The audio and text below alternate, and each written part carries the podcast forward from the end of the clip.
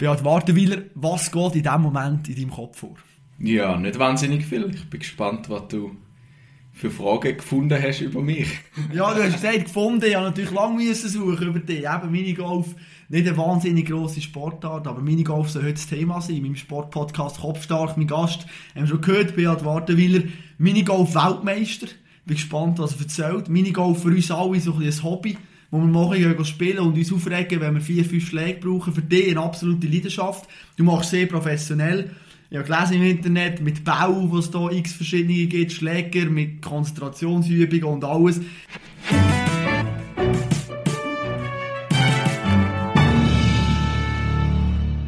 Wie kommt man auf die verrückte Idee, Minigolf richtig professionell zu spielen? das ist so ein etwas, wo ich ein bisschen reingerutscht bin. Wir haben dort mal zu Romanshorn hat in der Sommerferien einen Ferienspass gegeben, wo du das mal hast können ausprobieren Du hast können relativ günstig ganze Tage lang trainieren und am Ende des Sommers hat es ein Volksturnier gegeben und ich habe dort wirklich gefühlt einen halben Sommer auf dieser Minigolfanlage verbracht, am Morgen irgendwie zwei Fränkler hingelegt und nachher den ganzen Tag ein bisschen gespielt. Und nachher äh, im, im Herbst drauf hat es vom, vom Bahnenbesitzer dort hat's einen, äh, einen Kurs gegeben, wo du dann hast können, wo dann hast können mit ihm eigentlich so und ein paar anderen hast können trainieren immer am Mittwochnachmittag. Und so bist du dann irgendwann in den Verein gekommen und Turnier gespielt und noch ein mehr Turnier gespielt und dann bist du drin. also in dem Fall ein super Talent.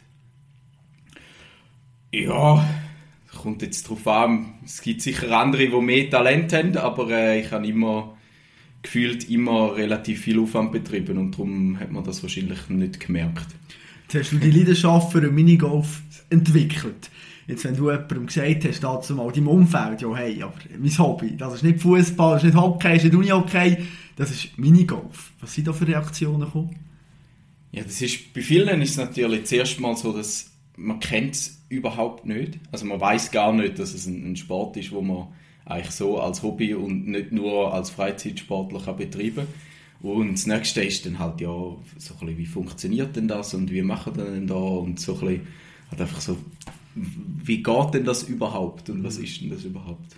Die Frage, wie geht das überhaupt, die werden wir natürlich später noch besprechen, was man da alles braucht. Weil ich bin natürlich einer, der immer gewinnen und ich muss natürlich von dir wissen, wie ich endlich auf dieser Minigolfbahn richtig in die Gang komme, oder? Dass ich dort meine Familie schlage. Ich hoffe, sie lässt den Podcast nicht, sonst sind wir gleich auf. Aber äh, Minigolf ist grundsätzlich nicht wahnsinnig populär in der Schweiz. Auch allgemein auf der Welt, sage ich mal.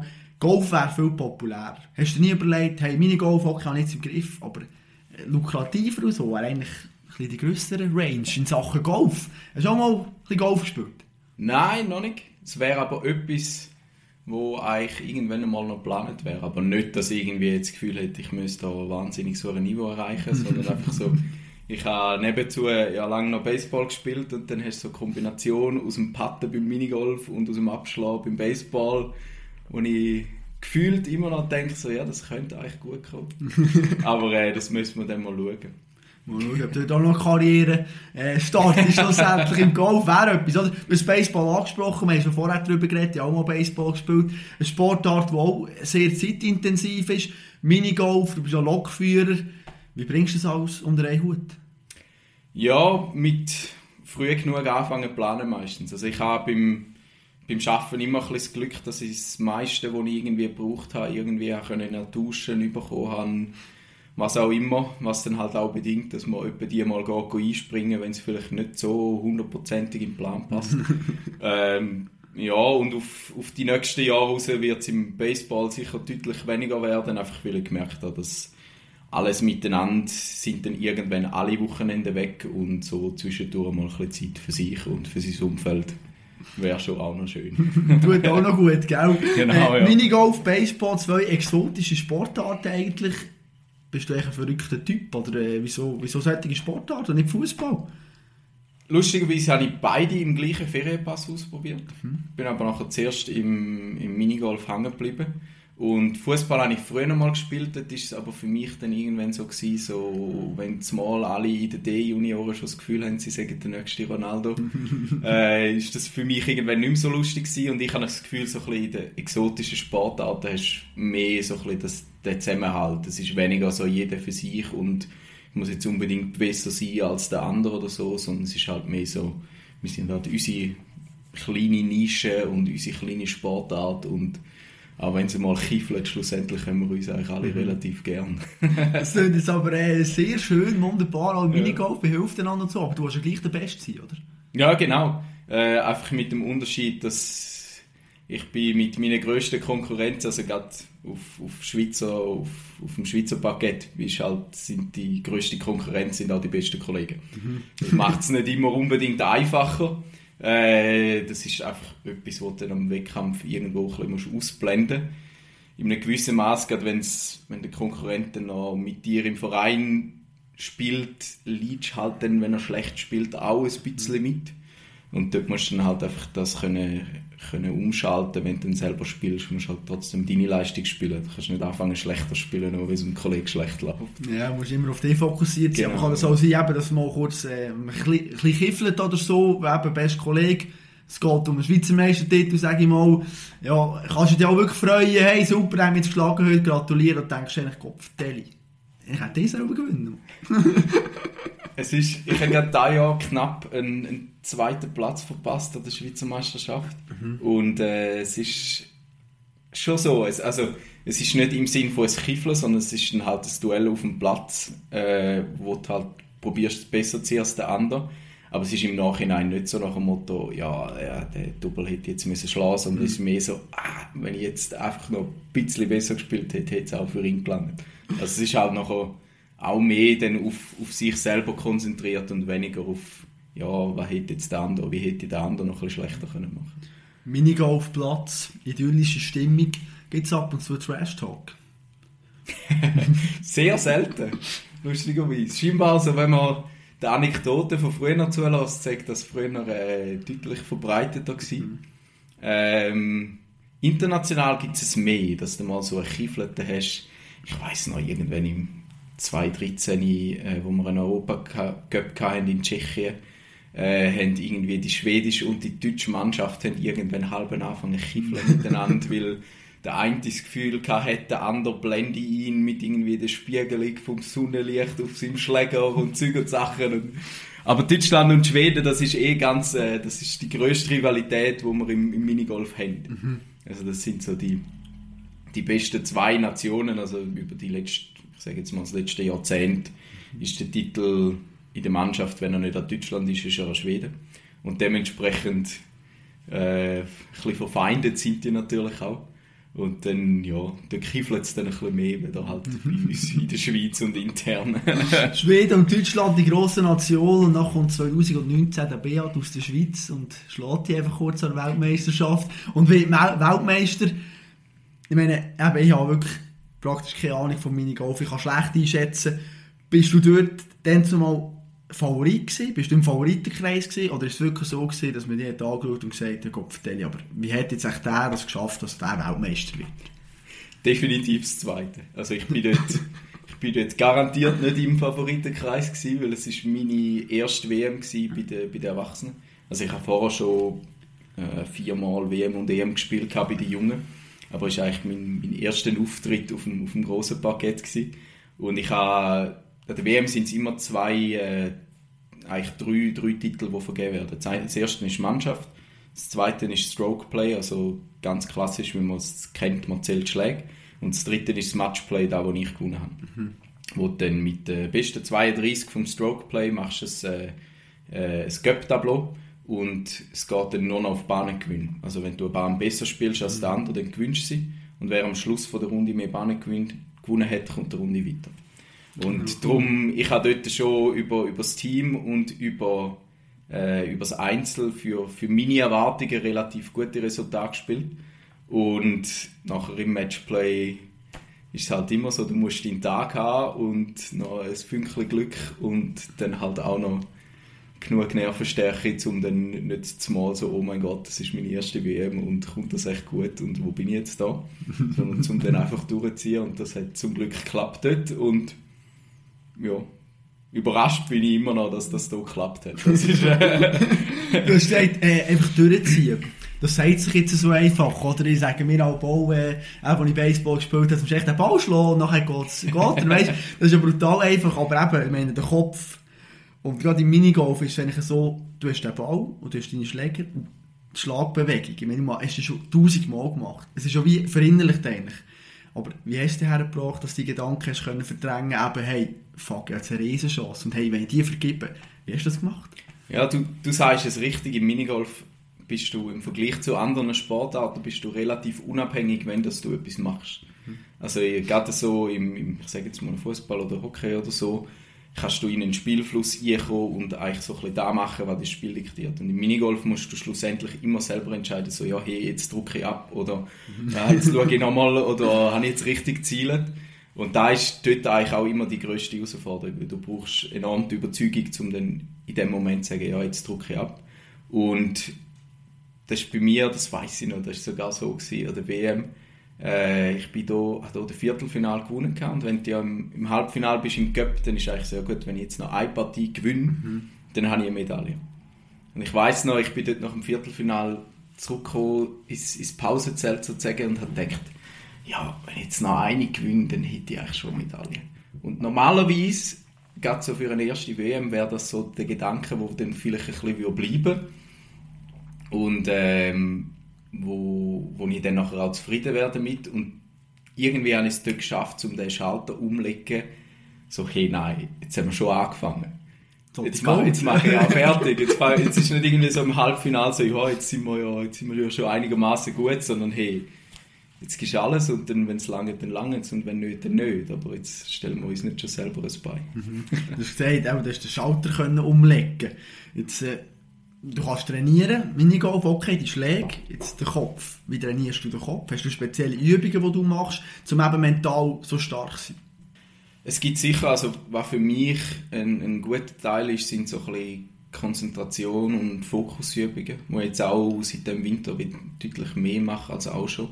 Äh, einfach halt auch, weil du, wenn du über einen Ball stehst, musst du eigentlich das ganze Umfeld und was rundum passiert, musst du ein bisschen ausblenden können.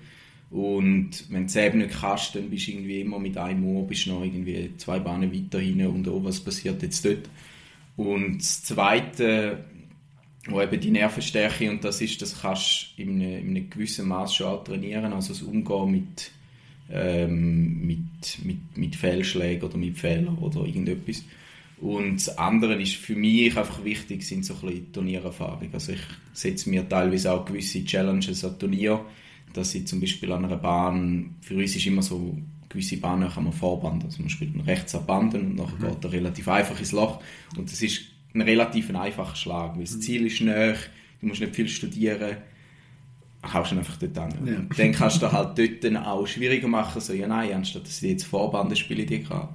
Und dann hast du halt auch so an den normalen Turnieren schon so ein bisschen das das Gefühl von ein bisschen Anspannung und ein bisschen Druck. Und für mich ist das enorm wichtig, um dann halt mit so Zeug lernen umzugehen, dass es dann halt nicht an der WM das erste Mal ist, so jetzt muss ich gerade ausspielen und es geht um etwas, sondern dass du halt das irgendwie schon mal ein bisschen, ein bisschen trainiert hast. Das ist für mich extrem wichtig. Mhm. Dass du schon mal drin bist. Es gibt manchmal Foulschläge, manchmal äh, ist man einfach nicht... Äh, ja, ist mir nicht so im Vor, manchmal läuft es nicht. Äh, spürst das, meine erste Bahn, Wettkampf, du verhaust und nachher ist irgendwie so, ja, schießt mich einfach an, komm, wenn ich den Wettkampf am liebsten abbrechen oder ist nachher gleich irgendwie noch so, hey, komm jetzt, ist schon noch möglich und so, weil ich meine, gerade bei euch sind so gute Spieler, die auch die Resultate angeschaut, also wenn man bei einer Bahn drei, vier Schläge braucht, die Schläge wieder aufzuholen, wenn ein anderer Hole-in-One macht, sage ich mal, ist hure schwierig. Also dort ist er nachher auch schon auch so mühsam. Ja, wenn natürlich an einer einfachen Bahn mit einem Fünfer startest, dann äh, könnte es wirklich mal schwierig werden, um dann noch motiviert zu bleiben. Ist dir auch schon äh, passiert, dass man eine einfache Bahn komplett verhauen hast? Ja, schon auch, aber meistens sind es nicht am Anfang. schon? Wegen Schlussdienst und nachher? Nein, das ist auch, also ich weiss noch, nach dem, nach dem WM-Titel ist auch dann das erste Turnier wieder die gewesen und dort hatte ich auch eine einfache Bahn, gehabt, wo ich sechsmal daneben gehauen habe und dann ist ein Siebener das Maximum. Okay, ja. Und da ist auch, das ist halt dann so irgendwie ein bisschen die Angewöhnung, so ja, rundum wissen irgendwie alle, dass du jetzt gewonnen hast und hast dann das Gefühl so, ja, die haben vielleicht höhere Erwartungen dabei, musst irgendwann Zum einen merkst du so, ja, ich interessiert es nach einem halben Jahr bös gesagt niemand mehr so wahnsinnig. Und äh, zum anderen musst du es auch einfach irgendwie ein bisschen vergessen. Mhm. Und ja. Okay, dass nachher dort eben der, der grosse Titel geholt hast. Gehen wir kurz an die Weltmeisterschaft. Weltmeisterschaft in anderen Sportarten, da habe ich mega viele Zuschauer, da werden Pyros zündet, dies, das, riesen, riesen Stimmung, oder? Wie, wie ja. muss man das vorstellen im Minigolf, dort bei dieser Anlage, was war dort für eine Stimmung gewesen? Es ist da, dass wir, wir sind ja das erste Mal außerhalb von Europa gewesen, in, in China, in Sichuan, und die, die Anlage ist total ein bisschen abgeriegelt gewesen. Also wir, das ist für uns auch ganz speziell gewesen. Wir am Morgen, wenn wir reingekommen sind, mussten wir dein, dein Spielerbadge haben und äh, hast müssen dein Zeug durch einen äh, Metallscanner mhm. durchgehen und alles. äh, das kennen wir natürlich gar nicht. Und da hast auch zum einen hast du weniger Leute gehabt, irgendwie aus dem Umfeld, wo du irgendwie dann noch Publikum gehabt und auch die, die irgendwie da waren, die haben dann teilweise nicht können nie, sondern sind irgendwie außen am Zaun gestanden. Äh, von dem her ist zu Europa natürlich schon mal noch ein bisschen mehr Stimmung rundum. Aber äh, schlussendlich machen wir eigentlich auch Stimmung auf dem Platz. Also es klingt ein, bisschen, klingt ein bisschen komisch, aber... Äh, das sind aus, oder wie? Nein, das sind eigentlich, wenn, wenn, du, wenn du ein Ass machst oder wenn du gute Schläge machst, sind das eigentlich so Jubelschrei. Mhm. Äh, so, so von, von inbrünstig bis herzig da alles mit dabei und äh, mit dem hast du nachher schon auch ein bisschen Stimmung auf dem Platz. Es ist natürlich schon noch cooler, wenn du am am Rand raus auch noch Fans hast, die dann natürlich auch noch ein bisschen mitfiebern. Das ist nie so verreckt, wie es im Fußball wäre, okay. aber es ist dann halt einfach äh, ja, halt so ein bisschen Mittragen und ein bisschen Mitjubeln, wenn etwas funktioniert und so. Mhm.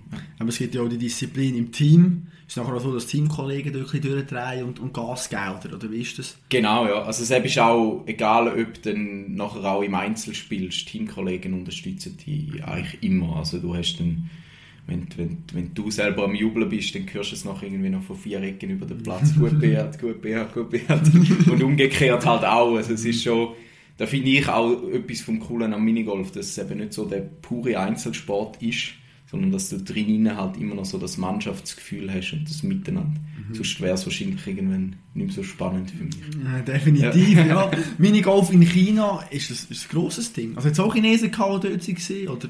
China, China hat eine Mannschaft gehabt, aber ähm, das ist kein grosses Ding gewesen. Also das sind wahrscheinlich einfach ähm, sieben Chinesen gewesen, die über Umweg irgendjemanden kennt haben, der Minigolf gespielt haben. äh, hat man auch im Niveau angemerkt, also dort ist schon, das Zentrum ist eigentlich ein bisschen zu Europa von, von den besten Mannschaften. Du hast äh, immer wieder mal auch, gerade an WM hast du mal ein Team von, von Australien oder von China oder vielleicht auch mal von Amerika, aber äh, die, die kommen eigentlich nicht das Niveau an. Also Amerika hat nochmal ein bisschen, die haben auch äh, ein Minigolf mit höherem Niveau, aber sie haben ein, ein anderes System. Also sie haben wirklich so Mini-Golfbahnen äh, mit so Bachstein-Abgrenzungen, wo es dann einfach mit einem Golfpad und einem Golfbad spielen. Also die ganze Finesse, die wir haben mit, mit Bell und Zeug und allem, äh, kennen sie gar nicht. Und da haben sie eigentlich an dieser WM gar keine Chance, weil sie haben, sie haben das Gefühl nicht, sie, sie, sie haben keine Zeit, um um das Gespür zu entwickeln, auch wenn sie den Ball noch überkommen von anderen Nationen. Mhm. Das ist aber, aber gerade interessant, mit dem Minigolf, die ist ja die Bahn auch immer wieder ein bisschen unterschiedlich. Wir können nachher noch von Amerikanern sprechen, also dort auch schon gespielt, das kann ein Zeug bewegt und alles, ganz verreckt. Hier in der Schweiz ist es eher ein bisschen die klassischen Bahnen. Jetzt äh, bist du auf China die Weltmeisterschaft gegangen. Jetzt dort von der Bahn her, hast du da irgendwie noch drei Tage Zeit gehabt, um ein bisschen üben und so? Oder sind die komplett anders die Bahn, oder eher ein bisschen gleich? Wie, wie ist das abgelaufen? Also Bahnen sind grundsätzlich genormt, gerade so die, die man in der Schweiz kennt, die, die rot angestrichenen, wo man draufstehen kann. Ähm, das sind eigentlich alle 18 und auch die Reihenfolge ist genormt. Und dann gibt es noch zwei andere Systeme. Das eine ist, hat man fast nicht in der Schweiz, das ist Filz. Ähm, wo du einfach so Filzunterlage hast und sind meistens noch ein bisschen länger. Und das dritte haben wir auch ab und zu in der Schweiz, das ist Ethanit, das sind die, wo man meistens nicht draufstehen darf. Mhm. Und wo kürzer sind, kleiner sind. Aber grundsätzlich sind alle genormt und da haben wir eigentlich in China dann auch die, die genormten Bahnen gehabt. Äh, und vor der WM ist es aber so, wir reisen immer eigentlich zwei Wochen früher an. Also der Wettkampf ist einmal von, von Mittwoch bis Samstag mhm. und wir reisen am Samstag vorher an, also mit irgendwie 10 Tagen Training, dann auf dieser Anlage, weil auch wenn die Bahnen genormt sind, du hast immer äh, teilweise andere Züge in der Bahn, dann hängen eine mal ein bisschen links, eine ein bisschen rechts. Dort funktioniert eine Spielvariante, die auf einer anderen Bahn nicht geht. Und da ist nachher eigentlich da, wo du austüftelst. Also am Anfang ist es viel austüfteln.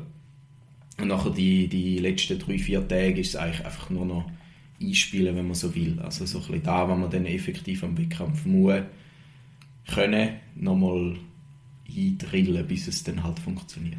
Wie wichtig ist es bei dir, dass du beim Einspielen schon eine Top-Verfassung hast? Also gerade im Training, wo es gibt eben die Beispiele, gehen zum Skifahren, läuft jetzt auch im Moment Abfahrt, bin ab Feuz. Im Training ist er nie vorne dabei, aber es bringt dann nicht aus der Bahn, weil der weiss, nachher im Wettkampf bin ich parat. Wie ist es bei dir? Musst du in diesem Training wirklich eine gute Performance haben, um mit Selbstvertrauen in den Wettkampf hineinzugehen?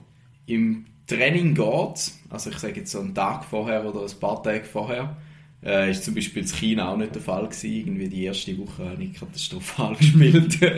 und äh, bin aber nachher reingekommen, was mir mehr Mühe bereitet, ist dann wirklich, wenn du Morgen vor dem Wettkampf eigentlich noch ein bisschen einspielst, ein bisschen in Schlag kommst und du, du, du kommst irgendwie nicht so recht rein, du spürst es nicht so recht, du triffst nicht so gerade aus, wie du es gerne hättest, dann werden es meistens anspruchsvolle Turniere, dass man da dann nachher zum einen ist es halt so, ja, vielleicht hat man das Gespür wirklich nicht so und zum anderen ist es halt auch mental so, ja, wie bin ich jetzt weg heute und da dann können abzulegen. Du hast gesagt, geht etwa zwei Wochen vorher, musst du mhm. Ferien nehmen vom Arbeitgeber oder unterstützt den Arbeitgeber und sagt, hey, Beat, das ist ein geiler Sieg, Minigolf, unterstütze das ist zahlt. Oder wie sieht das aus? Ja, also Ferien gehen grundsätzlich viel drauf beim, beim Minigolf. Also wir haben äh, eine Einzelschweizer Meisterschaft, Mannschaftsschweizer Meisterschaft, zwei Wochen für WM, EM. Äh, plus nachher, wenn es gut läuft, bei der Mannschaft noch eine Woche Europacup im Herbst. Also die fünf Wochen, die ich grundsätzlich hatte, sind eigentlich schon verplant.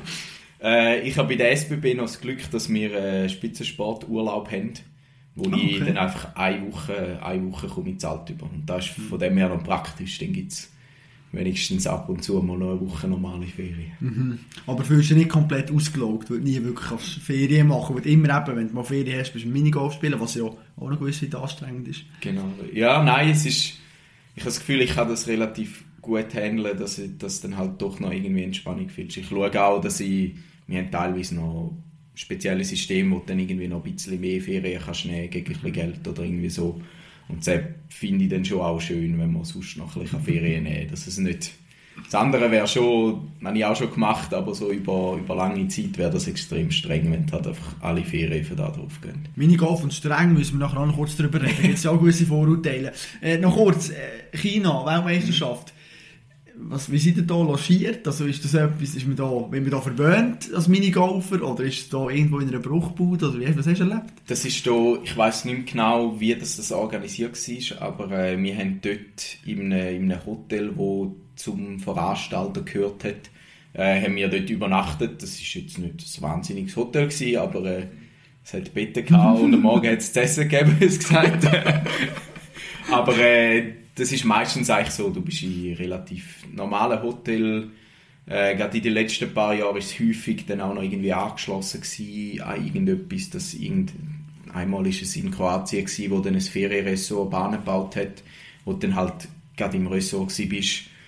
Und aber das ist im Normalfall eigentlich selber organisiert, außer halt hast halt wirklich gerade so, wo es dann wirklich nebenzu ist oder zu China, wo es dann der Veranstalter organisiert, weil es wahrscheinlich einfach auch schwierig wäre, um das von der Schweiz aus da das Hotel und den ganzen Transport zu organisieren. Mhm. Wenn wir kurz Klammern auf, finanziell, Weltmeister, Prämie Millionenhöhe oder Ja, klar, der, der zweite Bentley steht in der Garage. Ja, du mit dem Kohl, gell? Nein, das ist äh, definitiv ein Sport, wo du, wo du machst, weil du Freude daran hast. Mhm. Weil äh, also es gibt schon auch bei den Turnieren gibt's ab und zu ein bisschen Preisgeld äh, wo aber auch mit den Startgeldern finanziert wird. Also es ist nicht wie im Golf, wo du dann wahnsinnige Prämie hast und wenn du das Hole-in-One machst am 7. dann kommst du das Auto über. Das, das Auto über, genau, ja. Nein, es überhaupt nicht. Also es ist, wir kommen auch für WM, EM kommen wir Unterstützung über vom Verband, dass wir nur einen kleinen Beitrag selber zahlen aber äh, schlussendlich verdiene ich kein Geld mit dem Minigolf. Da Da zahlst du das Minusgeschäft. Definitiv. Ja. Okay. Wir haben vorhin auch noch von den Amerikanern gehabt. Die Geschichte müssen wir schon noch kurz erzählen. Eben Amerika, schon ein paar Mal denen gesehen, gehst du Minigolf spielen. Riesenrad, musst durchspielen, nachher nimmt das Bauen auf, geht wieder rüber, eine ganz verreckte Geschichte dort. Wieso haben wir es in der Schweiz nicht? Wahrscheinlich, weil wir mal das Normierten erfunden haben. Das ist in den, in den 50er Jahren im Tessin von einem Schweizer erfunden worden. 1954 haben wir es rausgeschrieben, in Ascona. Genau, genau ja. Das war die erste genormte Anlage und weil wahrscheinlich die Schweizer so Freude hatten an genormten Anlagen, haben sie dann überall die genormten gebaut. Mhm. Äh, es ist aber schon so, äh, das Adventure Golf ist eigentlich so wie die, die vierte Unterlage, die wir noch haben. Das ist da, wo, wo sie aus Amerika haben. Äh, das ist im Chor, also gerade auch wenn, wenn neue Anlagen gebaut werden, geht es häufig so ein bisschen in die Richtung. Oder dann halt noch spezieller mit Schwarzlicht, 3D, hm.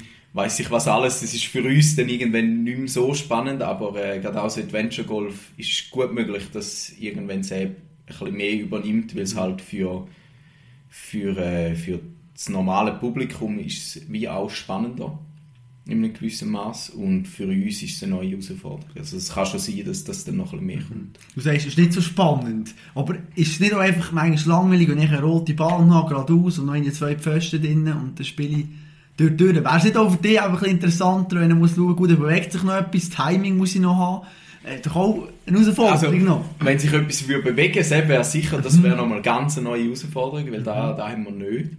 Ähm, dann hättest du nachher sozusagen die Entscheidung nicht mehr so, ja, ich, ich kann mich entscheiden, wenn ich abdrücke. Ja, dann musst du erst mal halt oder? Dann, wenn das Rädchen auf der Seite ist, ja. Äh, aber das andere, also für uns sind natürlich die normalen Anlagen auch eine Herausforderung, weil du hast viele Varianten, die du kannst ausprobieren und wo du dann musst entscheiden, was, was geht am besten, was gibt, was gibt am meisten Nass, was gibt am meisten Einer. Und nachher halt auch, wo habe ich vielleicht noch ein Risiko, dass wenn es dann kein Ass gibt, dass man den Ball irgendwo zu weit weg vom Loch wieder liegt, dass, dass ich noch das Risiko von einem Dreier eingehe. Das ist so ein bisschen die... Für mich ist es immer so eine Mischung aus, aus äh, einem Tüfteln im Training und nachher reicht die Präzision im Turnier. Also im mhm. Training kannst du tüfteln und ausprobieren und wie mache ich es jetzt. Und im Turnier ist es nachher dann eigentlich nur noch Präzision, um da anzuprüfen, was du jetzt entschieden hast, dass du mhm. machst. Und wenn du mal ein bisschen im Rückstand bist, du schon mal einfach ein bisschen im Wettkampf. Probierst du mal ein bisschen, denkst du, ja, du, ich bin eh schon hinter. Oder, oder nicht? Ist das wie dir zu wichtig, als nein, ich will nicht noch Schlag ja. mehr riskieren? Normalerweise, normalerweise kommt es nicht gut, wenn du dann einfach etwas ausprobierst im, im Turnier, was du nie geübt hast im Training. Aber es gibt schon Bahnen, wo du halt äh, eigentlich ein eine sichere Variante kannst spielen und ein eine, aggressivere Variante, wo dann halt das Risiko ein bisschen höher ist, aber wo du halt auch mal noch einen Schlag kannst rausholen kannst. Mhm. Da gibt es schon auch. Es sind aber relativ wenig. Schlussendlich musst du einfach besser spielen auf dem Rest der Bahn. Das ja. noch lange nicht. Nein, noch wichtig. du hast das Team angesprochen. Die Schweden sind super, die Deutschen sind super. Wann wird die Schweiz Weltmeister? Ja, das probieren wir im Moment ein bisschen darauf hinzuschaffen. Also es ist schon, man merkt es extrem, wir haben einen ich sage jetzt mal, einen Kader von, von 10, 12 Leuten für die äh, sieben Positionen, die wir haben in einer Mannschaft bei den Herren. Und da brauchst du halt einfach wirklich sieben, die dann wirklich parat sind und die wirklich auch den Einsatz bringen, den es braucht. Und da bin ich aber guter Dinge, dass es noch weiter führen langt. Ob es dann wirklich zum Weltmeistertitel langt, das ist dann die Frage. Mit ein bisschen Glück können wir im, im 23 können wir es die probieren äh, es ist noch nicht ganz fix, aber die, die Chancen stehen gut, dass, dass wir in der Schweiz eine Heimweltmeisterschaft haben. Und das wäre natürlich der ideale Ort, um es zu probieren. Absolut. Special Episode vor der Minigolf-Weltmeisterschaft. Genau. Ich freue mich schon drauf, bin gespannt, wie dann die Chancen stehen. Du hast gesagt, als sieben Leute, gibt es da auch Streichresultate? Oder ist es wirklich so, dass wenn einer nicht performt, dann sind nachher alle einfach am Pranger und es ist fertig? Schon ein bisschen. Also es hat, du hast immer, äh, bei den Frauen sind es vier Mannschaften und bei den Männern sieben. Und von denen ist immer ein Ersatz. Also du hast sechs Zählende bei den Herren und drei Zählende bei den Damen. Und wenn dann jemand Mühe hat, dann kannst du ihn eben auswechseln. Mhm. Wenn dann aber der, der eingewechselt wird, natürlich auch nicht top spielt, dann bist du immer noch gleich weit. äh, also es ist nicht so, dass du Strichresultat hättest, so ja okay, wenn es mal nicht so läuft, ist nicht so tragisch, sondern dann musst du einfach immer weiter. Schlussendlich kommt alles in einen Topf, kommen alle Schläge in einen Topf. ob du jetzt die fünf alle in einer Bahn gesammelt hast oder ob du fünf Bahnen schlecht gespielt hast, das kommt auf den, in dem Sinne nicht drauf an. Du musst einfach die nächsten wieder gut spielen. WM 2023, wenn das wirklich definitiv wird, jetzt hat sich der Beat nachher, also gut, das also die eineinhalb Jahre oder das Jahr vorher, das nehmen wir raus, du reduzieren beim Arbeiten und geben wirklich Vollgas Minigolf.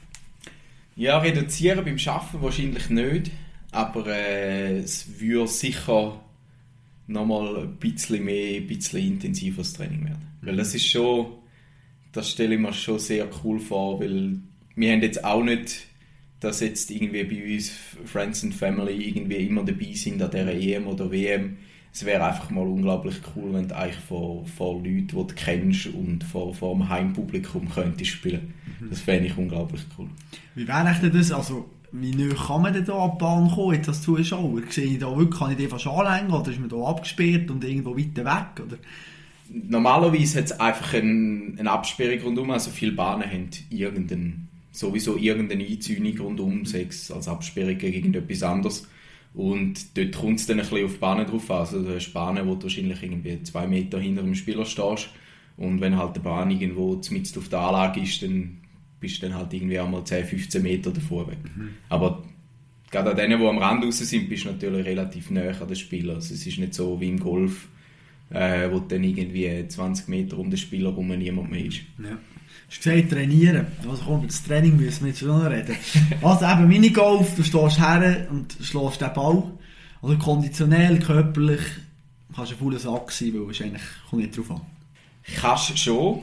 Äh, es wird dann einfach schwierig, gerade an den langen Turnieren. Also gerade international sind Turniertage irgendwie, ich sage jetzt vom 7 Uhr am Morgen bis 5, 6 Uhr Abend, äh, wo du am Morgen einspielst und nachher vier Runden hast. Also du hast einfach extrem lange Tage. Also es ist nichts, wo im Vergleich zum, zum einem Marathonläufer, es ist nichts, wo die jetzt konditionell absolut schlucht, aber wenn du körperlich nicht eine gewisse Grundfitness hast, ist es einfach da, wo die dann eigentlich mental nimmt. Also wenn du körperlich müde wirst, dann wird es immer strenger, um dann eigentlich mental noch parat zu sein und, und deine Leistung zu bringen. Darum mhm. eine gewisse Grundfitness und ein gewisses Grundtraining ist auch bei uns mit dabei. Und für mich ist das immer so, es ist eigentlich ein Schutz dagegen, dass ich nachher körperlich nicht mag an dem Turnier. Mhm. Also es ist nicht so, dass ich jetzt einen Vorteil hätte, wenn ich nochmal 10 Kilo Muskeln zulege. Aber äh, es hilft halt, mhm. zum, zum, die zum die langen Tage und so durchstehen. Wenn du ein bisschen parat bist, absolut. Genau. Also jetzt, äh, jetzt so die Bau. Und wenn wir gehen Minigolf spielen, dann können wir irgendwelche Bau überspielen mit denen, geben sie wieder ab und gut ist. Jetzt habe ich auch auf YouTube habe ich Videos geschaut, wo, wo einer, also ein Spieler, Sacken aufgetan mit x verschiedenen drin. Die haben mich fragen und sagen, was, also, wieso brauchst du jetzt so viel Bau? Kannst du uns erklären, komm, die Bau, was, was hast du vielleicht, wie viel Bau hast du? Oder äh, was läuft da mit diesen Bau? Man kann doch echt normale Bau nehmen und dann holen wir das hier Kinder. Kann man schon, es funktioniert noch nicht so gut. äh, es sind, ich habe, was sind es mittlerweile? 500, 600 glaube ich. Äh, man kann immer darüber streiten, braucht es jetzt wirklich so viel oder nicht. Äh, grundsätzlich kann man Bell aber eigentlich unterscheiden, so ein in, drei Eigenschaften. Also du hast mal, das sind alles so, so Kautschuk-Mischungen äh, und da hast unterschiedliche Härten, die natürlich ganz anders reagieren, ganz anders laufen, äh, wenn, ein, wenn ein Ball weich ist wie ein Flundern oder wenn er steinhart ist. Und nachher hast du die Sprunghöhe, die eigentlich dann entscheidet, wie, wie schnell läuft ein Ball, wie viel bandet ein Ball, wie viel kommt er wieder retour, wenn er am Loch vorbeiläuft. Ähm, weil man ja häufig nicht einfach so, wenn du jetzt eine Bahn hast ohne Hindernis, dann stehen wir nicht an, setzt den Ball in die Mitte und spielen geradeaus. Mhm. Sondern dann schaust über, kannst links, rechts über Bande, um noch einen Rücklauf zu finden, also am Loch vorbei und nachher im, im, im Rücklauf mit einem Zug ins Loch. Und dort brauchst du halt einfach mal eine, gewisse Auswahl, um zum verschiedene Varianten haben. Zum einen haben, der schneller ist, eine, der langsamer ist, eine, der härter ist. Und das dritte, was du dann noch hast, sind verschiedene Oberflächen. Also es sind dann so glatt lackierte, rau lackierte oder Rohlinge. Und da ist dann vor allem wichtig für, für Bandeneigenschaften. Also ein Ball, wo, wo glatt lackiert ist, löst am wenigsten, wenn du eine Bande spielst. Wenn du einen Raulackierten hast, löst, löst er ein bisschen mehr und die Rohlinge, das sind, das sind eigentlich so wie Flummis, so die kommen mehr oder weniger im gleichen Winkel wieder weg, wie du dran spielst. Mhm. Und da, am Anfang braucht es überhaupt nicht auch nur annähernd die Menge an Bällen. Weil am Anfang ist eigentlich da, was dich limitiert, ist dein, dein Können und deine, deine Fähigkeit, geradeaus und das richtige Tempo zu spielen. Also das lange gut, wenn man da mal mit 10, 12 Bällen, die man irgendwie gerade braucht, auf seiner Anlage anfängt und nachher mit denen anfängt rumzutüfteln, wo könnte ich den noch probieren, wo könnte er noch gehen, kann ich vielleicht mit der Temperatur vom Ball, den ich habe, noch etwas ändern, dass er funktioniert an einer Bahn. Und nachher mit der Zeit brauchst du halt einfach so ein bisschen mal einen gewissen Stock an Material, äh, weil du nicht unendlich eigentlich kannst den Ball beeinflussen, sondern du brauchst dann mal einen anderen Ball, dass, es, dass eben die Variante auch funktioniert an einer anderen Bahn. Die verschiedenen Bau, dann hast du dein Rucksäckchen dabei und nachher die 500 Bau drin und nachher schaust du bei jedem Schlag, oh wie gumpet der ist, das ist nicht so gut. Oder äh, also wie du nachher entscheiden, sprich, kannst du mit dem Bau anfangen und dann nachher auswechseln bei einer Bahn, während beim zweiten Schlag oder, oder was gibt es da? Am Turnier selber nachher nicht, also dort ist dann mehr einmal so, das sind, sind farbige Bälle und dort wird es dann mehr gefährlich, wenn du mehrere ähnlich farbige hast, dass du dann auch wirklich den richtigen nimmst, weil wenn du mal angefangen hast, dann darfst du nicht mehr auswechseln. Mhm. Äh, Im Training ist es natürlich, du, du hast deine Bälle und du kennst die ein bisschen. Äh, wir haben dann so, so Ballcontainer, wo du transportierst, dass äh, möglichst irgendwie nicht einander komplett äh, flach drücken und so, dass die Bälle eigentlich schön bleiben und wo du die dann mitnimmst und nachher am Turnier, äh, im Training probierst du das aus und schaust, an welcher Bahn das bei jedem könnte gehen und wenn du in irgendeiner Bahn das Gefühl hast, ja, da gibt es noch etwas Besseres, dann gehst du in, in den Container schauen, was könnte man jetzt da noch probieren und dann probierst du es aus. Also riesige, riesige Tüftler sind genau, schon, oder? Genau. So äh, Gibt es etwas, wo, wo du mal ausprobiert hast und sagst, oh Gott, ey, das habe ich eigentlich vielleicht fast erfunden oder das habe ich geschafft und das, ist, äh, das funktioniert auch gut. Und selber bist du überrascht gewesen. Es gibt sicher irgendwann mal Linien oder so, wo man dann, also erfunden ist übertrieben, sondern man hat es vielleicht einfach als Ersten ausprobiert. äh, das ist aber nicht, das ist dann häufig so nach dem Motto, ja, die Linie hat auf einer anderen Anlage schon mal funktioniert, darum können sie ja da auch gehen.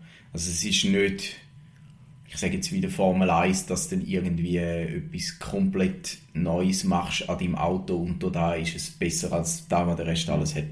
Sondern in dem Moment, wo du eine neue Linie ausprobierst, die Trainings sind alle miteinander, also alle Nationen trainieren miteinander.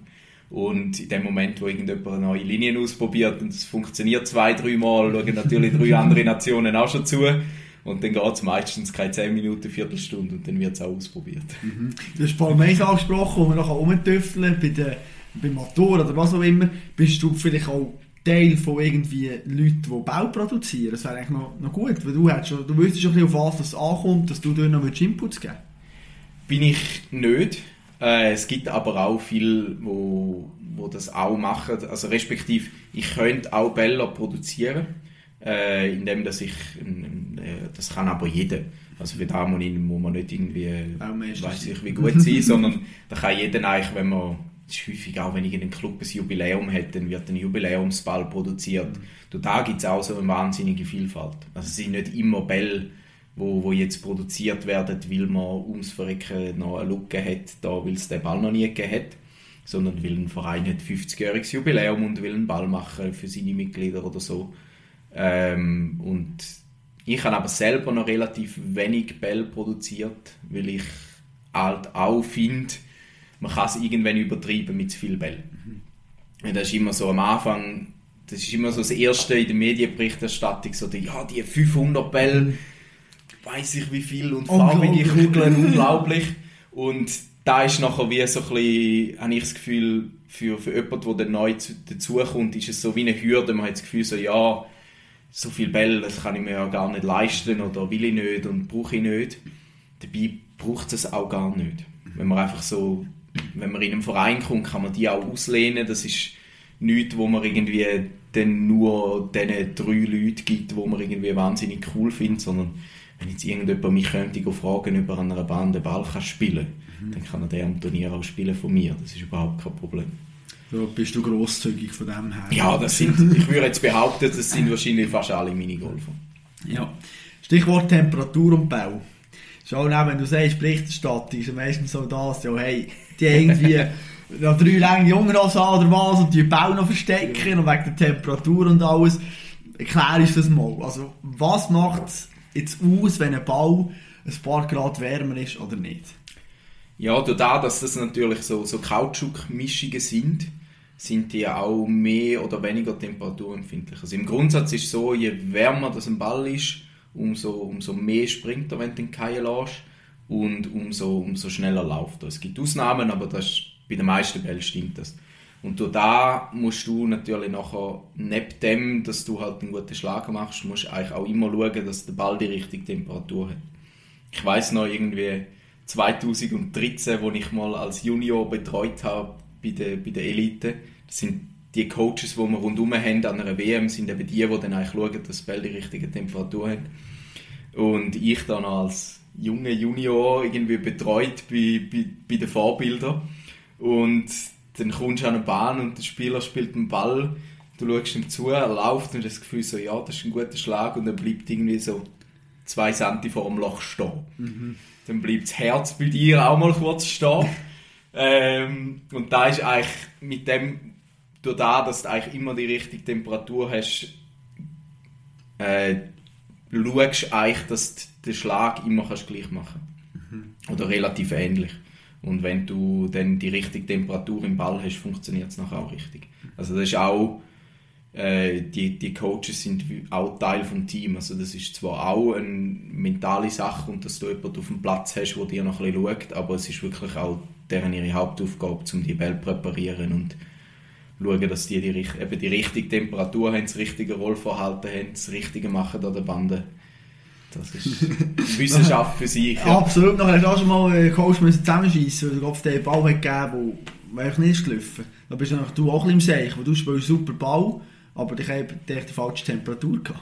Ja gut, das ist dann immer noch, der Coach gibt dir zwar den Ball, aber du bist selber schuld, wenn du nicht kontrollierst. Mhm. Also durch, durch das, dass man unter einem Jahr, der normalen Turnier hast keine Coaches, also dort präparierst du deine Bälle selber und dann musst du halt auch, ein gewisses Vertrauen braucht es an einer WM, weil du, es sind 36 Bahnen, du kannst nicht an jeder Bahn schauen und stimmt jetzt alles. Und, aber du kannst halt kontrollieren, so ja, hey, ist er etwa dort, wo er müsste sein, in der Sprunghöhe hat er etwa die Temperatur, die ich erwarte.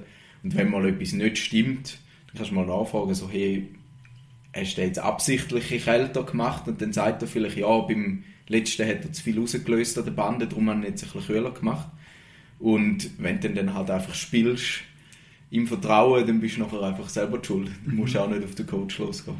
Es klingt jetzt auch kompliziert, eben, wenn es der Bande geht, wie viel dran und alles. Wie lange ist es bei dir gegangen, wo du hast angefangen, bis du mal begriffen hast, hey, also, der Ball macht das und dieses. Das ist auch eine, eine Arbeit, die über Jahre geht. Genau, ja, und es ist auch etwas, was du eigentlich mit, mit deinen Bällen, die du hast, musst machen Also es ist so ein bisschen, da halt auch, dass am Anfang, du brauchst nicht 100 Bälle zum Anfangen, sondern du musst eigentlich die, die du hast, musst du mal kennenlernen. Und dann lernst du eben auch so ein bisschen, ja, kann ich den irgendwie, was passiert mit dem, wenn ein Wärme, gewisse springen wahnsinnig viel höher, wenn es wärmer sind, andere nicht. Und dann kann man mit dem eigentlich, mit dem eigentlich arbeiten mhm.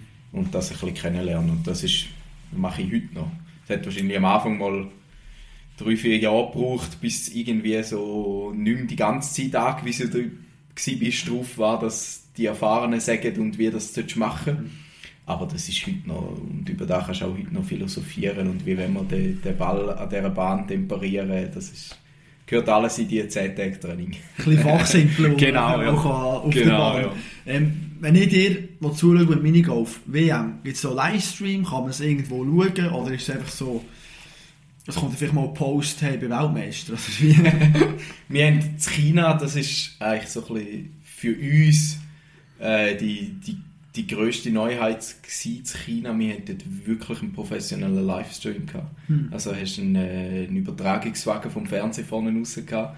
Äh, irgendwie pro, sind einmal zwei Anlagetypen, die man spielt.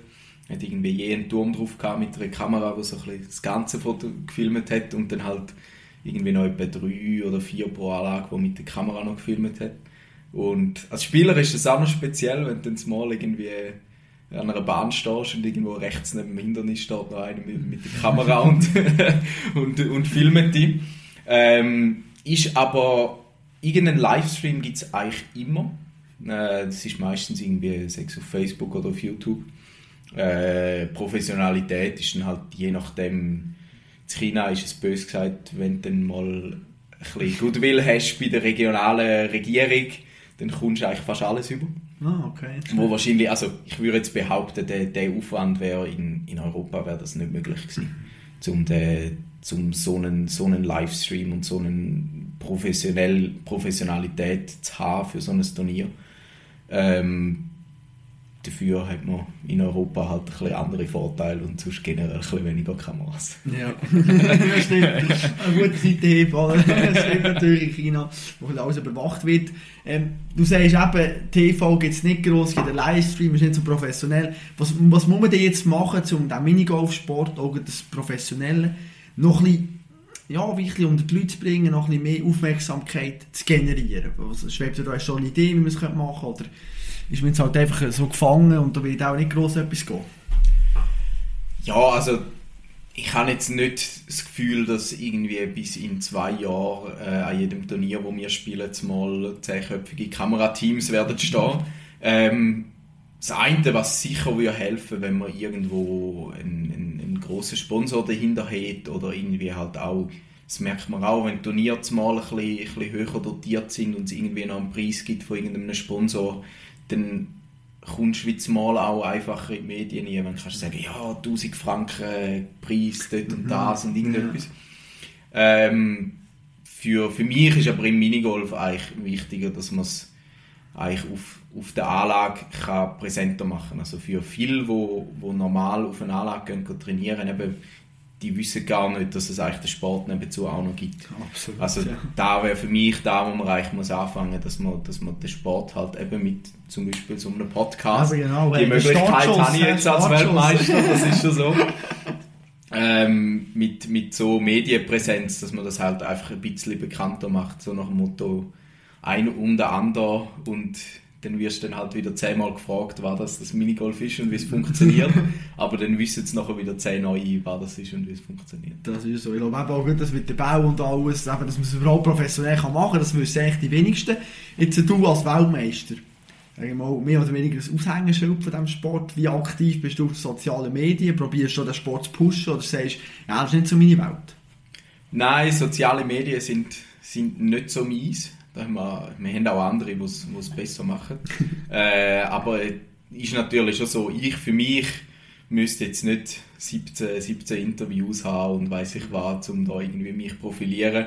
Aber ich finde es halt unglaublich cool, wenn ich eigentlich da die Plattform bekomme, um eigentlich den Sport ein bisschen zu präsentieren. Und die ist schon mit dem Titel extrem viel größer geworden. Also das merkst, das merkst auch in der Berichterstattung sehe ich dann nur schon, wenn ich eine Schweizer Meisterschaft spiele, dann, dann kommt es mal irgendwie das SRF vom Radio mal wieder geschwind vorbei. Einfach weil halt, du bist mal irgendwo so ein bisschen bekannt, so, ah ja, dort ist noch einer, der spielt Minigolf. Minigolf Schweiz geht, genau, ja. Schweiz, Weltmeister besser gesagt, oh ja, der kann ja auch etwas. Genau, und dann hat man dort auch ein bisschen den Vorteil, dass man ein bisschen mehr in die Medien kommt. Mhm. So. Wichtig ist natürlich die Medienpräsenz zum einen. Wichtig ist aber auch, dass man den Nachwuchs kann rekrutieren kann. Wir haben vor dem Podcast mal zusammen geredet, eben wegen dem Nachwuchs. Äh, wie siehst du das? Wie dramatisch ist es, ist es im äh, Minigolf? Ja, wir haben schon sehr wenig Nachwuchs. Ähm, das ist aber auch schon eigentlich seit ein paar Jahren so. Also wir sind äh, dort mal wir Jungen, wo, wo alle miteinander Jugendkader gespielt haben und jetzt auch alle mit fast alle miteinander bei der Elite sind, äh, ist natürlich schon nochmal ein, ein höheres Niveau gewesen, als jetzt ist.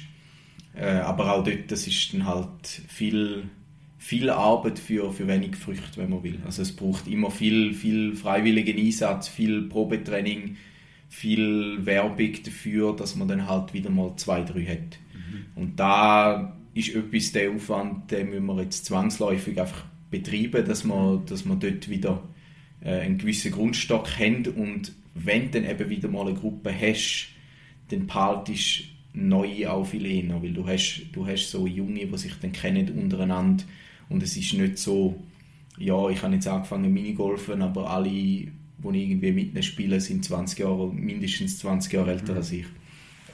Und da ist so ein bisschen das Gefühl, wenn man dann wieder ein, ein gewisses Ding hat, dann hat man auch viel weniger das Problem, dass die, die dann, die, die dann neu dazukommen, gerade wieder abspringen. Wir kommen langsam gegen Schluss. Absolute Anfängerfrage noch, wie ein paar in diesem Podcast. Äh, du, jetzt ist Winter, es ist kalt. Ähm, Fossen, muss man sagen, du hast jetzt auch eine Pause, ihr könnt nicht trainieren, oder?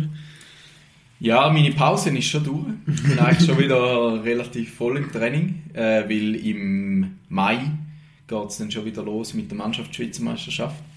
Und wir haben in der Schweiz haben wir zwei Hallen, eine in Olten und eine in Bassersdorf, äh, wo im Moment offen sind. Und im Vorarlberg hat es noch eine.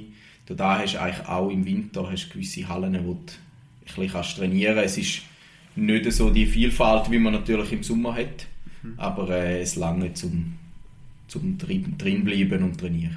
Zum Ja. Spielen. Haben wir noch eine Facette vom Minigolf vergessen? Hat es noch etwas, wo du sagst, hey, das muss man über das Minigolf eben auch noch wissen, weil das ist ganz etwas Spezielles? Oder sind wir mehr oder weniger up to date? Ich habe eigentlich das Gefühl, du hast da wirklich etwa alle Facetten abgedeckt. Mensch, habe ich alle. Glaube Ja, es, gut. ja. Und sonst kommt ja eben die Special-Episode. Ja, ja. Wo wir schon die vorher schauen, in zwei Jahren. Die Leute freuen sich schon drauf. Natürlich sind wir heiß drauf auf die Minigolf. Äh, WM in der Schweiz vielleicht, wer weiß, wir uns da vermelden. Du musst natürlich dann informieren, ob es wirklich so weit ist, dass ich die Leute kann informieren kann. Das Ja, ist natürlich äh, das ich. ganz entscheidend. Ja, immer noch zum Abschluss eine wichtige Frage, sprich, die stelle ich allen meine Gäste. Und zwar wollte ich wissen, von deinem Sportmoment. Wann bist du das letzte Mal live vor Ort oder vor dem Fernsehen richtig durchgedreht, weil du einem anderen Sportler, Schweizer Sportler, hast zugeschaut und richtig Freude hast gehabt? Es sind eigentlich so ein bisschen zwei. Ich habe mir, ich habe mir das, ich habe deinen Podcast im Vorfeld auch gelassen, um zu schauen, was auf mich zukommt. Und ja, ich glaube, ich, glaube, ich gehe mit, mit der, die ich eben nicht können durchtragen. Ah, das Und zwar, das ist äh, im, lustigerweise im 2019, wo mein Titel war, habe ich, äh, habe ich, ist das Team, wo ich Fan bin im Baseball, ist gleichzeitig auch World Champion gewesen, also äh, Meister zu Amerika. Und die haben, bevor wir abgereist sind, haben die so ein Eisspiel gehabt, wo entschieden hat, ob sie Playoffs kommen oder nicht. Und dadurch, dass das natürlich zu Amerika in der Primetime ist, ist das bei uns irgendwie am Morgen um 3. Ich habe bei meiner dortmaligen Freundin übernachtet und habe dann irgendwie den Wecker gestellt auf den Morgen um halb drei, um dann irgendwie in die Stube runter, noch in der Ecke, wo es WLAN hat. Und dann war mein Team lange hinten drin und haben es nicht hingebracht und irgendwann kurz vor Schluss ein Spiel gedreht. Und ich bin irgendwo in dieser Stube rein und hast so drei Leute, die schlafen über dir, wo du dich so du ja nicht Stille, in laut, die Stille ja. freuen und du hast eigentlich am es. irgendwie jubeln. Durchdrehen. Das ist, das ist, äh, das ist herrlich gewesen, ja. So ganz allein, aber so verbunden mit ganz vielen anderen Fans im Stadion, Und so auch ganz komplett ausrasten. Ja. Stehst du etwa die noch auf in der Nacht, zum, zum äh, so MLB schauen, zum Beispiel Baseball. ja, häufig ist es so da, dass ich natürlich Schicht schaffe, ist dann manchmal auch, wenn du am Morgen aufstehst, schlaft noch irgendwie eins. natürlich auch Oder wenn du heimkommst vom Arbeiten, fängt gerade eins an. Von dem her ist es eben eigentlich noch, noch praktisch. Kommt immer ein bisschen darauf an, wie gut das gerade sind. Oder da, ich meine, die Saison hat 162 Spiele. ist Wenn so, dann nicht so gut sind, da, ja, dann stehst du ein, zwei Mal weniger auf, als wenn es noch um etwas geht. Absolut, ja, wenn du nach 100 Spielen nachher schon siehst, ja, es wird auch nicht mit Ja. den Playoffs, dann ist es natürlich auch äh, ein bisschen schwieriger, ja. Genau, Beat, ja. hey, danke vielmals, dass du mein Gast gewesen. Grossartigen Einblick bekommen ins Minigolf eben, in die, in die Sportart, die wir alle machen, aber wo wir nicht äh, ja, so professionell machen wie du. Aber komm, jetzt noch kurz etwas. Nach der letzten Frage, ist jetzt eine Ausnahme, aber ich muss ja noch meinen Tipp haben, weißt du, oder meine Familie schlagen. Jetzt, du, du hast gesagt, ich soll nicht direkt ins Loch, du spielst aber noch hinten an, die Bande. Ist das etwas, was ich mitnehmen kann, um den besser zu spielen? Ja, das ist das Fiese, das funktioniert eben eigentlich erst, wenn du es ausprobierst. Aha. Also wenn du es austrainierst. Also wenn deine Familie willst schlagen dann müsstest du eben eigentlich vorgängig auf der Anlage und müsstest geschwind schauen, ja, wie zieht die Bahn, kurz, ja. wie nicht. äh, da funktioniert halt nicht einfach beim ersten Mal, das ist klar. schade. Okay. Ja, dann wird es in dem Fall schwierig. Das heisst, ich, muss mich auch ein bisschen aufs Glück verlassen, in diesem Tag eine gute Form haben. Sonst, äh, Genau. Oder halt noch ein, zwei Mal sonst trainieren. Absolut. Auch besser. Grossen Aufruf, geht Minigolf spielen. Aber jetzt eben, kommen wir noch mit Halle natürlich. Beat, hey, super gesehen. Danke dir vielmals. Wünsche dir alles Gute für die Zukunft natürlich. Und äh, ja, wenn die Saison wieder anfängt, die Schweizer Meisterschaft, dass du dir einen Titel kannst holen und eben Weltmeister. Wenn sind die nächsten Weltmeisterschaften? 23. 23, eben in der Schweiz. Also, da freuen wir uns, dich durch zum Doppelweltmeister dürfen zu küren. Ich sage, Beat, schön, bist du Gast gewesen. Danke für die Einladung. 2023 soll also ein Jahr werden vom Schweizer Minigolf. Die WM bei uns hier zu Land, das wäre doch etwas. Ich würde auf jeden Fall schauen und diesen Profis mal über die Schulter güchseln, mal spüren, wie das so tut, wenn die spielen. Wenn die sich aufregen, der Trash-Talk, oder? Ich würde mich natürlich auch interessieren, wenn die Deutschen und die Schweden kommen, wie die echt alle bekiffeln und so. Und dann können sicher mehr Schweizer dann etwa die ein bisschen in die Suppe spülen. Und nachher werden sie noch verrückter und das würde uns noch passen eigentlich. Je nachdem sind wir dann auch im Team super, was der BAT ankündigen. Aber was ich eben dann vorher noch will, ist wieder mal auf einem Minigolfplatz. Ich glaube, mit dem BA zusammen, das würde noch ein lustiges Video vielleicht auch geben, wenn er dann plötzlich würde staunen, falls ich dann hier etwa ein Ass, wie sie auch sagen, ich sage nicht Hole in One, ich sage ein Ass, he? wenn du in einem Schlag den Ball im Loch könntest versenken. Wobei ich bin natürlich immer noch ein bisschen mehr Fan von den amerikanischen Bahnen, wo sich eben noch etwas bewegt, wo etwas geht. Die langweiligen hier in der Schweiz, das ist für die Freaks super, das ist auch für die cool, die mal gehen, aber äh, die Stimmung ist ganz eine andere in den USA. Ja, no, vielleicht gibt es ja ein paar Bahnen plötzlich, im amerikanischen Stil, hier in der Schweiz. Wie hast eigentlich du die Folge gefunden? Würde mich wundern, schreib mir doch ein Feedback auf Instagram oder auf Facebook, Kopfstark mein Name, Minigolf. Hättest du noch eine andere Frage gehabt? Kannst du mir die gerne stellen? Hey, ich habe noch Kontakt. Was mir noch in den Sinn ist ich habe nicht über die Bau gefragt. Aber was ist eigentlich mit den Schläger? Darum habe ich im Nachhinein dann noch kurz angeschrieben und gesagt, du Beat, komm, erzähl mal. Schläger haben auch 600, aber das wird auch ein schwierig zum Umtragen. Und dann hat er zurückgeschrieben, sie haben nur einen Einschläger. An den Turnier kommt manchmal noch ein Ersatzschläger zum Einsatz, falls der andere verloren geht oder kaputt geht. Wir wissen ja nicht genau, oder, was sie da manchmal machen, wenn sie ihr verrückt innen oder dann gegen den Boden schlagen. Die Schläger, die sehr simpel aufgebaut. Das sind eigentlich relativ ähnlich wie ein Golfputter, hat er mir hier geschrieben. Aber eben nicht wie die riesigen Golfputter hier mit einem riesigen Schlägerkopf oder so. Das sind ganz herzige Modelle, die die hier haben. Sie unterscheiden sich eigentlich in dem Sinn, dass im Golf da so eine dünne Gummiplatte drauf hat. Weil die Bau im Minigolf sind ja ein bisschen weicher als die Golfbau. Genau. Das ist die Information, die ich noch weitergeben wollte und mich eben selber noch interessiert hat. Vom Minigolf geht es auf die Bahn. Nächsten Freitag ist der Franco Marvulli der Bahnradfahrer, der vierfache Weltmeister, der fünffache Europameister, der 33-fache Schweizer Meister. Aber du das Gefühl hast, aha, der hat so viele Titel gewonnen. Ja, spannend. Jetzt reden die zwei einfach ein über seine Erfolge. Äh, weit gefehlt. Franco Marvulli ist eben auch ganz eine interessante Persönlichkeit. Mit seinem Charakter hat er einige Mal ein bisschen angeeckt. Ein bisschen gesehen, zu wenig aus dem Talentträger gemacht und sehr emotional ist er. Und das habe ich gemerkt. Ich habe bei ihm daheim gesehen und wir haben über zweieinhalb Stunden zusammen geredet. Und nicht nur über den Bahnradsport, nein, wir haben über Journalismus geredet, wir haben über Medien geredet, wir haben über Charaktereigenschaften geredet, die man haben als Sportler. Wir haben über Sportler geredet, die eine Sportart weiterbringen können.